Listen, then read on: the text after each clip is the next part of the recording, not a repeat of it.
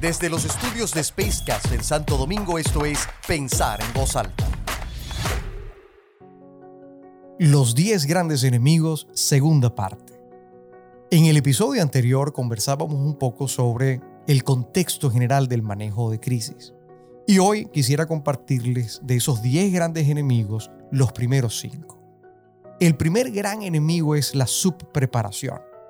Tal vez este sea el gran enemigo, el gran enemigo porque define esa falta de preparación, la imposibilidad de llevar a cabo un proceso estructurado que, valga la redundancia, prepare a los individuos clave de una organización y que le permita disponer de procedimientos específicos, de criterios y de sistemas que le permitan actuar de forma apropiada tan pronto una situación adversa surge, bien sea sorpresivamente o como consecuencia del manejo prolongado de un asunto clave que de no detener su escalabilidad podría terminar transformándose en una crisis severa. Es así como generalmente las medidas que encontramos en las organizaciones, incluso en grandes empresas, son menores a los posibles escenarios de riesgo precisamente como consecuencia de su tamaño.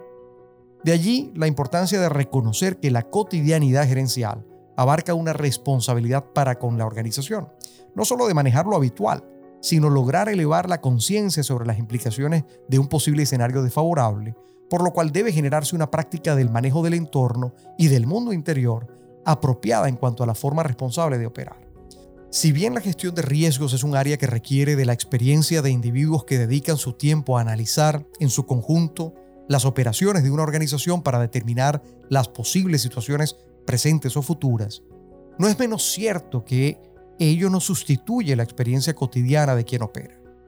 Por eso, el recoger la experiencia colectiva se hace indispensable y necesario, lo que requiere un proceso abierto donde la comunicación y los espacios para rescatar ese conocimiento se hagan tangibles de cara a poder proteger cada vez con mayor efectividad a la organización.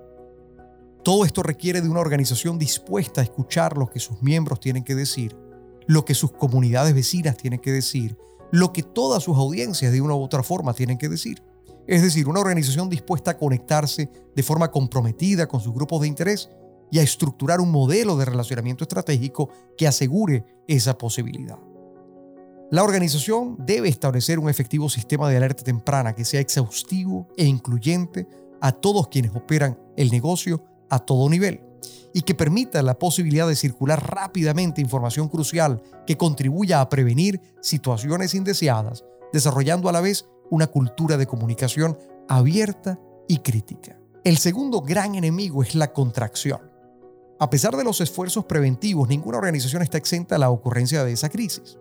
Y cuando esta estalla, hay un fenómeno inicial que se convierte en un poderoso enemigo a una pronta resolución generalmente agravando el problema y colocando a la organización en una posición mucho más compleja para lograr sortear los primeros instantes de la crisis. Esa es la contracción. Una tendencia natural, por ejemplo, del ser humano ante un ataque físico y con el fin de soportar el impacto de aquello que lo agrede, es contraer la musculatura. Algo similar pasa en las organizaciones cuando se enfrenta a una crisis. La organización allí decide cortar prácticamente toda comunicación con el interior y el exterior, se cierran herméticamente mientras invierten valioso tiempo en atender el desorden que generalmente se produce y consumen esas primeras horas en ponerse de acuerdo sobre cómo proceder, creando generalmente un vacío que provoca desinformación, misma que será aprovechada por terceros para nutrir a un público que está ávido de información, obviamente con su propia versión de los hechos. La contracción conlleva muchas veces al cierre temporal de todo canal informativo, a no contar con declaraciones que fijen posición oportuna ante lo que está ocurriendo y generalmente a generar mayor incertidumbre que se suma a un espiral que juega en contra de la organización y sus miembros. Generalmente esta contracción evita aprovechar el periodo ventana o el llamado periodo ventana que con el mundo digital se ha reducido de forma dramática. Lo que antes se podía considerar entre 3 y 8 horas Ahora estamos hablando de 20 minutos y una hora. Y obviamente esto va a depender de la gravedad de la situación.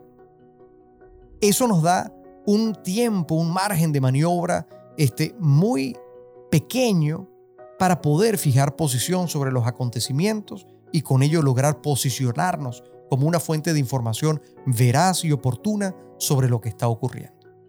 Claro está, esto solo es posible si hemos logrado superar ese primer potencial enemigo, que es la falta de preparación. El tercer gran enemigo es la minimización. Esta está relacionada con esa tendencia muy humana que ante lo desconocido le restemos importancia a lo que ocurre o lo que puede ocurrir. Este enemigo impide que mucha de la información que puede circular dentro de la organización resuene en los oídos de la gerencia y en consecuencia puedan derivarse decisiones oportunas que contribuyan a resolver una situación contingente. De hecho, es mucho peor cuando minimizamos hechos ya acontecidos. Restar importancia puede ser tan peligroso como sobredimensionar un problema que todavía no existe. Pese a ello, lo primero juega solo a favor del recrudecimiento, pues esta actitud podría prolongar la emisión de una respuesta y con ello asegurar el incremento de la gravedad de la situación, elevando con eso evidentemente el grado de dificultad de la solución. Restar importancia a problemas cotidianos muchas veces podría minimizar la capacidad de advertir la activación de riesgos emergentes y con ello la incapacidad de ver hacia el futuro cómo un problema puede terminar generando un efecto de bola de nieve, obligando así a reaccionar cuando el problema es ya tan grande que se ha salido del control de nuestras manos y requerimos de soporte externo para manejarlo. El cuarto gran enemigo es el enfoque unilateral. Una vez que la situación se desborda y requiere de medidas y decisiones inminentes para su contención, tanto en lo operacional como en lo comunicacional, aparece este gran enemigo. El enfoque unilateral ejemplifica esa tendencia recurrente en las organizaciones a llevar adelante mecanismos de atención basados estrictamente en un solo enfoque, generalmente el de operaciones o el enfoque legal, desestimando así las implicaciones que tiene una situación desde otros puntos de vista, por ejemplo, el comunicacional. Y es de la diversidad de esos puntos de vista que dependen las percepciones que se van a construir en nuestras distintas audiencias sobre la actuación para la resolución de la situación.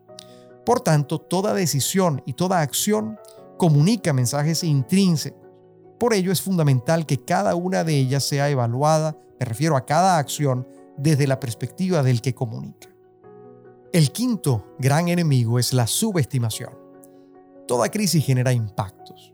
En ocasiones estos logran estar circunscritos a la propia operación de un negocio, pero no obstante, son muchas las veces que estas van a afectar en mayor o menor medida a terceras personas.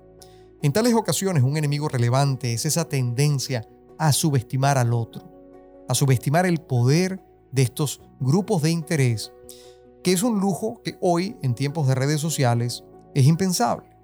Sin embargo, es muy frecuente ver a empresas o grandes corporaciones que sienten que por su tamaño, su dimensión, están protegidas de esos grupos de interés que puede que tengan un tamaño o un poder relativamente menor al suyo. Sin embargo, al día de hoy, en términos absolutos, si estos grupos de interés están bien organizados, cuentan con las herramientas, sus acciones pueden llegar a ser devastadoras para la organización. Por lo tanto, subestimar nunca es una buena idea. Con esos cinco grandes enemigos, cerramos el episodio de hoy, pero los invito al próximo episodio para culminar esta lista de 10 grandes enemigos revisando esos últimos cinco. Gracias por escuchar. Mi nombre es Tony da Silva y esto fue Pensar en voz alta